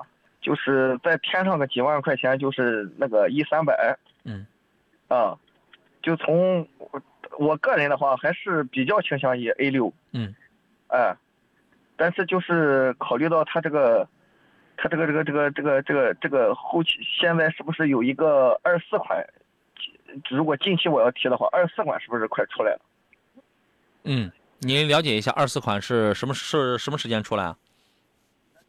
我不太确定呢，我我我记得往年的话，是不是都是在大概在十一月份年底左右？啊，对，哦哦，我不知道这个老师对于这个，如果现在这个阶段去买车的话，这个时间是否是不是合适？二十四款出来可没有现款这么优惠啊，短期内。哦。他这样的话，一般往按您的经验的话，像这种新车出来的话，它大概会优惠在，呃多少的范围？你像这种车的话，一般刚一上市的话，它不用什么大优惠，一般一万块钱，一万来块钱，一到两万。哦哦哦哦，那我明白哦，因为现在奥迪哎是这样，我那个我我那个插一话哈，奥迪必须要便宜，因为奥迪便宜了，现在的销量都都都卖不过奔驰、宝马。对，因为我考我最终我是想决定想买这个车了，就是，呃，宝马我没看，就是奔驰 E 三百看完以后，这个觉得这个价格上还是优势比较大，相差大概我看了有得有个五六万，嗯嗯嗯，八万的。其实 A 六的四五，你要是要求并不是说我非得要那么顶的豪华的话，A 六四五已经很好了，它这个性价比是很高，在在这个奔宝奥里边，这个奥迪的现在就走一个性价比路线。啊啊啊！它就完全够你用。你说你高速不多，跑市区宜商宜家什么，它完全够用。它只是没有 E 三百那么的豪华。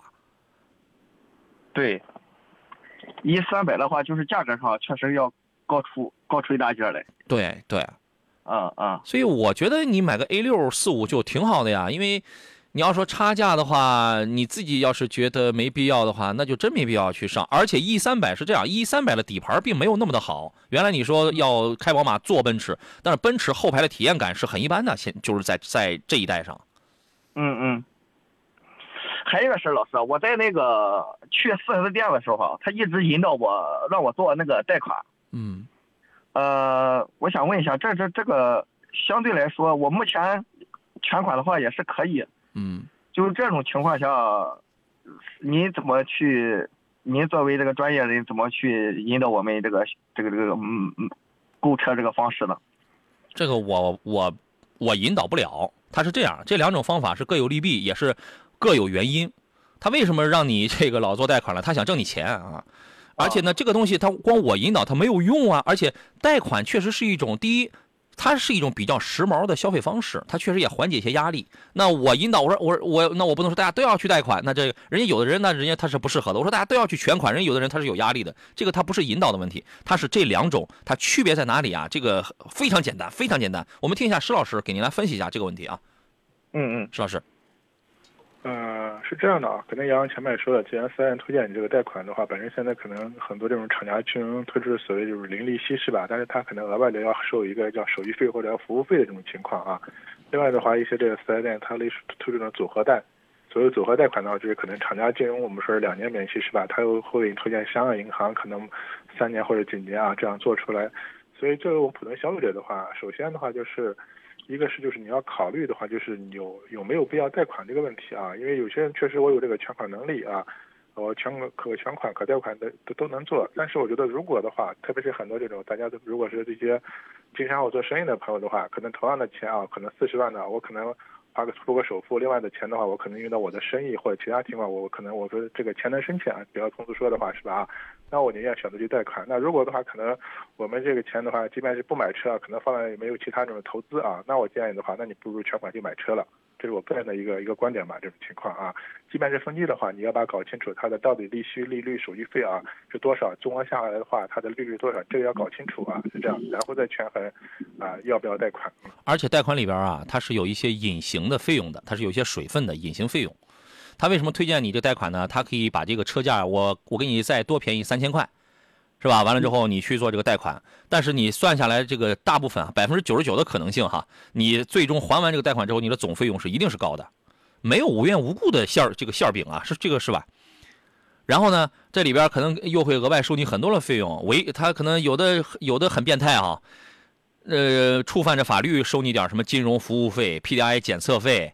呃，什么呃，这个出库费这三条是违法的。甚至像有些这个四 S 店的话，可能这个强制你拿这个，我们说，假如带三年、三年期内的保险，都必须从四 S 店去买。哎，你看这就来了。你买个三十多万的车，你的保险每年必须得是一万五。好家伙，这保险恨不能就挣你一万块了，呃，也到不了一万块。然后呢，还有什么公证抵押费、上牌费，哐哐哐！你看，你要是不懂的话，这一堆的费用下来，还不比你全款要贵多了？嗯嗯。咱们还没算利息呢，是吧？有的可能是免息，有的可能你得自己得交利得交利息，利息可免，但手续费可是不免啊。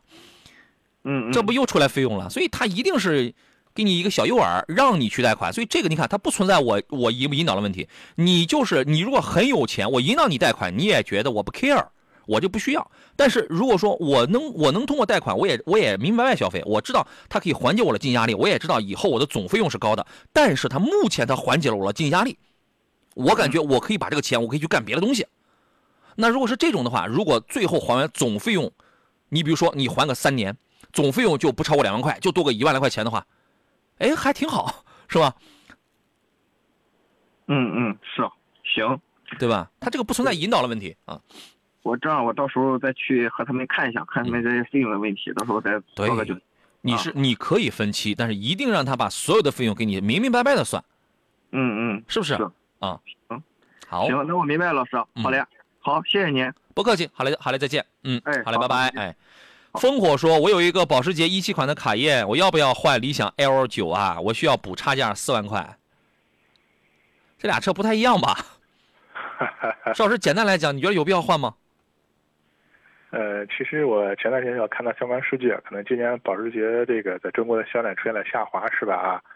呃，下滑的主要原因的话，我觉得还是受到这个新能源的一个冲击啊。因为确实，保时捷这个车型的这个品牌的话，可能过去的话，在这个豪华车品牌的它一直硬通货，可能它的定位到 BBA 还要高这种情况啊。但是这可能在当下来看的话，其实我受这个新能源的影响，可能大家对一些豪华的一些认知啊，或对豪华品牌的理解，可能已经发生了变化。嗯，但是我稍等啊。稍等，广告回来之后，我们继续来听石老师的这个建议啊。趁微风不燥，趁着阳光正好，开向我的爱车，寻找红花绿草。太阳冲我招手，花儿冲我微笑，跟着畅游天下，快乐自在逍遥。海南西北大环线，美食美景全包了。迪拜塞班欧洲游，不用眼花去挑了。畅游管家伴你行，高端礼遇好心情，靠谱旅游哪里找？畅游天下最有名。Let's go，每天十二点到十三点，畅游天下。跟我一起走吧！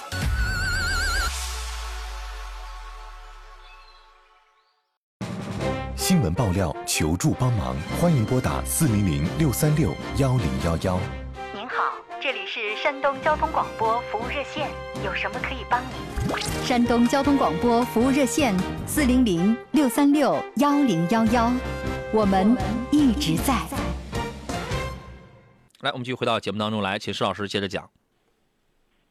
啊，所以的话就是现在啊，你这个卡宴的话，就适合不适合换这个 L 九？L 九是吧？它需要添四万块，添四万，也就是它现在这个车相当于是在那边置换，那个在只要三十多万是吧？啊，嗯，嗯，其实我觉得啊，从就是从这个市场预判来说的话，包括以后保时捷的这种车型的话，可能它的这种贬值啊或者折价会越来越高，这种情况，贬值越来越越多这种情况啊，你觉得有必要吗？呃，如果真从二手车处置角度来说的话，我觉得可能宜早不宜迟，是吧？但是大家可能它里面牵扯换车的问题，可能我觉得这个你可能需要个人再去衡量一下。嗯，我觉得没必要，我个人觉得没必要。啊啊，但毕竟的话，我觉得确实也从另外一个问题，现在这种新能源车的话，就是这个技术更新升级特别快，是吧？啊，那我觉得可能。就是三五个月是吧？可能这个产品力发生变化，这种情况是这样的啊。对，你是不是要再等一等，或者是是这样的情况啊？你再冷静冷静，你再考虑考虑。我们先接通热线上等候的徐先生啊，你好，徐先生。你好，杨老师。你好，那个我看好我看好两款车，一个是那个海豚四百二十公里的，还有一个原四百零一公里的。嗯，我主要是平时接送孩子用，偶尔的话呢，一个月呢跑的一次两次青岛。嗯，我想看。杨老师，给我看看这这两个两款车哪一个要好一些？这个车是谁开的多？是您开？呃，我我开。您开，你买个元吧。啊，海豚啊，你看的是元 Plus 还是元 Pro？呃，元 Pro。元 Pro 哈，海豚呢，大部分都是女同志开的，就是简单带个步啥的。虽然元也不是很大吧，元也很小，但是元 Pro 那就它也很小。但是我感觉这个车从车风上来讲，还会偏男性一些吧。嗯，啊，要跑跑高速哪个好一些？跑高速我因为它俩都是小型车，我觉得也差不多。邵老师觉得呢？呃，相对来说呢，我觉得元的这个底盘调教各方面就更扎实一点，它跑高速的话，就是感受会更好一些。嗯，是吧？对，嗯，因为毕竟呢，元它是怎么说呢？是相对说这个比亚迪也是出口的重要的一个一个车型嘛。啊嗯嗯。整个这个品控，我觉得整个这个调教方面还是不错的。对，这其实其实这俩车的三电什么底盘什么都是完全一样的。啊。就是两个造型。啊，您您要是您开的多的话，我觉得您买个 SUV。啊，行行行，我主要是平时就是接送一下孩子。哎，你偶尔每个月跑一次青岛。你实际你去看过车吗？这俩实车你看过吗？我看过车，但是没没没坐过。你去坐一下，你去坐一下试试。海豚我感觉长得能时髦一点但是圆呢，一个小 SUV 可能实用性会好一点。啊，那听还是听你的啊，行，那您再考虑考虑啊，去看一下。好嘞，好嘞，好嘞，再见。嗯，好，再见。刚才我们有朋友说那个什么，这个天天跟媳妇儿在吵架是怎么啊？他问的是保时捷卡宴和奥迪 Q 八该怎么去选？他说呢是给老婆买，老婆呢非要买 Q 八，天天抬杠啊，天天抬杠。你这说明你抬不过他是吧？他是抬杠运动员，你知道？你这个你这个抬不过他啊。邵老师怎么看这两台车子？既然既然给媳妇儿买，就听媳妇儿的是吧？你你这个为什么要要要吵架了？这个 可能觉得卡宴的这个品牌力啊，或者各方面更高一点这种情况，但是关键是，对啊呃，卡宴跟 Q 八它这是吧？啊，这个，您觉得卡宴跟 Q 八在一条 level 上吗？在它在一条水平线上吗？啊，怎么说呢？其实我觉得啊，保保时捷也好，呃，奥迪也好，都是大众的旗下的车车企嘛，是吧？可能它很多这种所谓，呃，一些零部件，这其实都是通用的这种情况，只是品牌定位差异啊，会会会有差异这种情况。发动机、变速箱什么都完全一样的。对啊，但整体来说的话，确实是保时捷还是一个品牌的话，就它的定位还是更高一些啊，这种情况，嗯。对呀，它俩从形象、品牌力上来讲，它就不在一条水平线上。对，但问题是，关键是买车肯定要买自己喜欢的嘛，然后就或者给媳妇儿开，媳妇儿喜欢的，这个更重要一点啊。我个人是这样觉得啊。假如假如说 Q 八一年全国卖一百台车，其中有一台可能就可能就是您夫人的车，对吧？我们继续接通热线啊，我们来呃接通下一位等候的朋友。你好，你好，请讲。有个问题，我现在看中两个两款车，一个是 L 银河的 L 七。亚运版，嗯，呃，那个落地大概十七万五吧。再一个就是再添上三万块钱买那个呃领克的零八，领克的零八，那个银河这个就能满足我的需求了，嗯，然后呃平时的这个开车需求了，嗯，那个您您觉得我有没有必要再添这三万块钱买个买买买领克零八这个？呃，您多大年龄？呃，不到四十。嗯，咱俩岁数差不多呀。我觉得还是得买零八，啊，还是得买领克零八。哦，还是得买领克零八。肯定的，银河 L 七就是，我觉得就是所有的这种插电混动都能满足你的要求，因为听上去你的要求其实并不高，就就是简单，我就是简单，我带个步嘛，这你这什么车不能满足呢？但是如果这三万块钱能接受的话，你会拿到更高的品质，因为这俩车的定位什么这个品质感它完全不一样。哦，这个就好比我六十分我就及格了。那七十分，你你你你努努力考七十分不更好吗？品质感什么完全不一样的，差差着差着一个等等等次的。啊，对呀，平台也不一样，你驾控感受也不一样，做工、颜值、设计感，你您自己说说，你觉得谁的设计感更好、更漂亮？零八更年轻、更运动。对呀，而且你看人那设计感，人家把那个后视镜装你轮毂。前中网灯都不一样，然后把那个后视镜装在这个车门上，车机都不一样。人人用 Flyme Auto，你那个是什么？呃，用的是银河 OS，然后舱内的做工用料也不一样，你全顶都是 Alcantara。呃，这个续航也不一样，它是一百二、两百二跟两百四十五，加速能力也不一样，所以差差三万块嘛。哦，它那个变速箱、发动机差不多一样呗？对，这些都没有问题。这些都是一样的，哦，明白了，明白。好，谢谢洋洋。你这种感觉就有有点像买个凯美瑞还是买个雷克萨斯 ES。哦，是他俩的一个区别，就是很像。石老师，您觉得像吗？底子一样的，真的还是有点像，有点像哈。但品质感它就是不一样的嘛。对对对，雷克萨斯和凯美瑞的对比，那就是有真的很像那种感觉。底子可能它都是一样的，大部分它都是一样的，但是用料啊、设计感呐、美观呐什么它都不一样，或者就一个精装，一个豪华。哎，对对对，就同一个开发商，几乎是同一家开发商哈，开发了两个楼盘，有那种感觉。其实其实他俩开发商不一样的啊，这个那个是领克零八的开发商要要更好，人叫 CMA Evo，这个这个开发商要更好一些啊。哦，CMA Evo。嗯。好，谢谢谢谢谢谢洋洋。所以现在咱们就权衡，在这个一台银河就能满足我的情况下，我还愿不愿意多掏三万块钱？对对对，我就想这个，我就想这个事儿嘞。现因为现在可能钱不是我来掏啊，所以我就觉得这个钱值得掏。您您再琢磨琢磨。好好，明白了，谢谢。好，好嘞，好嘞，再见。哎，好嘞，好嘞，拜拜。哎。归宿这位朋友问：行车记录仪有必要装吗？当然有必要，太有必要了。还问：哎，这个问题要怎么选啊？前后、前路、后路啥的啊？这个听一下石老师的推荐。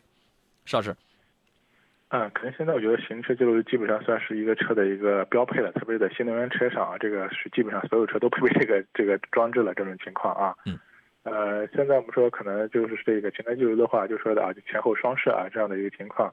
因为早期的这种行车记录仪的话，可能它有还有什么类似这种 SD 卡储存卡是吧？现在好多是云端储存这种情况啊，所以这个还是根据你个人的一个车型啊，另外的话就根据你的这个呃，也也是我们说看预算吧，这个现在行车记录便宜的可能不上百是吧？有贵的也可以好几百块钱的这种情况啊。这个别买太便宜的，别买太便宜的，一分钱一分货。这个东西我觉得主要就是一个一个设置的一个一个轻易程程度，另外就是一个储存空间的大小是吧？这种情况啊，其实要云云储存的话，其实这个就相当于说你的这个储存空间就是无限大这种情况啊。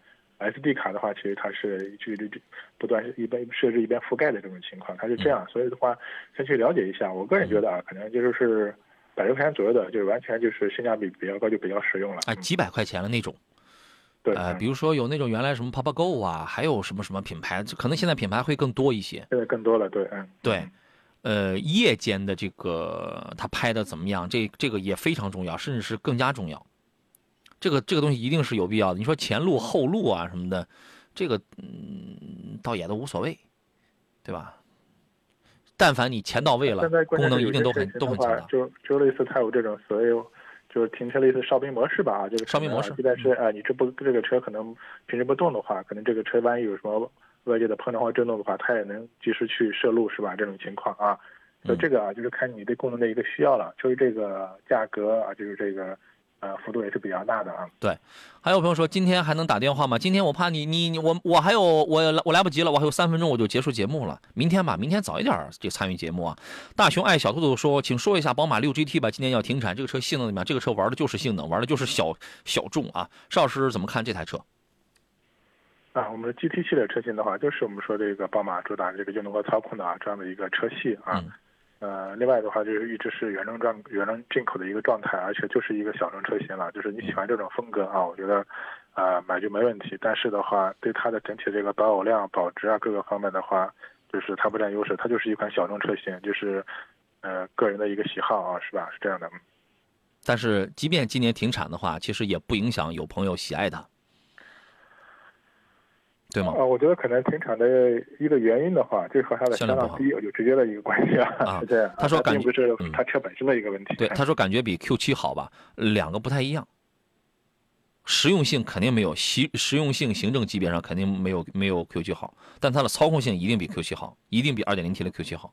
这两个车型也不一样。对，车型、车风、调性、调教。都不一样啊！刚才有朋友问那个什么轩逸落地十一万多少多少钱合适吗？不要谈落地价，不要谈落地价，把这个价格拆分开，车价是优惠完之后是多少钱？你是全款还是分期？除了车价之外还有什么其他的费用？所以你不要笼统的跟我说一个十一万多，因为我买车，我我我我自己也也好，这个几台车也好，然后还有那个帮我们那么多听众去买一台车，在在这里边我没有一台车是跟他跟别人聊的是落地价。聊落地价是一个非常业余的疗法，一个非常业余的动作，一定不要去做这样的事情，是为了保护你自己，是为了是是为了保护你啊。最后一个问题吧，陈超说：“杨老师好，石老师好啊。沃尔沃 XC60 跟凯迪拉克 XT5 从性价比和质量来说，哪个更推荐呢？我推荐 x C 六 X C 六零啊，是那个石老师呢？啊，从整个这个产品综合产品力来说的话，就是 x C 六零更好一点，因为这个 XT5 这款车型的话，上市很长时间了啊，一直外观内饰。呃，没有太大变化，特别是我觉得可能内饰风格稍微已经显得有点落伍了啊。另外，可能也听说可能叉 T 五的话有这个要改款换代的啊，改款换代的这样的一个计划是吧？啊，是。可能现在我觉得买叉 T 五的话，就是冲着性价比去的啊。但是整个车的外观内饰，包括综合产品力来说的话，嗯，还是这个叉 T 六零更占优势一点啊。对，你可以看这个，它无非就是后排空间稍微小一点而已，但是真的很香的，质量也很好。然后这个空间呃空间小，然后舱内的做皮子用料什么都很环保。那个主动安全方面的功能是比凯迪拉克叉 T 五是要好很多的，好吧？再再加一个问题，再加一个问题。春暖花开说五十多岁，麻烦推荐 Q 七跟叉五，纠结买哪一个？五十多岁啊，Q 七跟叉五，嗯，石老师您的建议是？啊，我个人觉得，如果注重性价比、注重舒适度的话，看 Q 七啊。Q 七这个啊，对啊。如果是看重运动操控的属性的话，看叉五啊。哎，好吧，您考虑。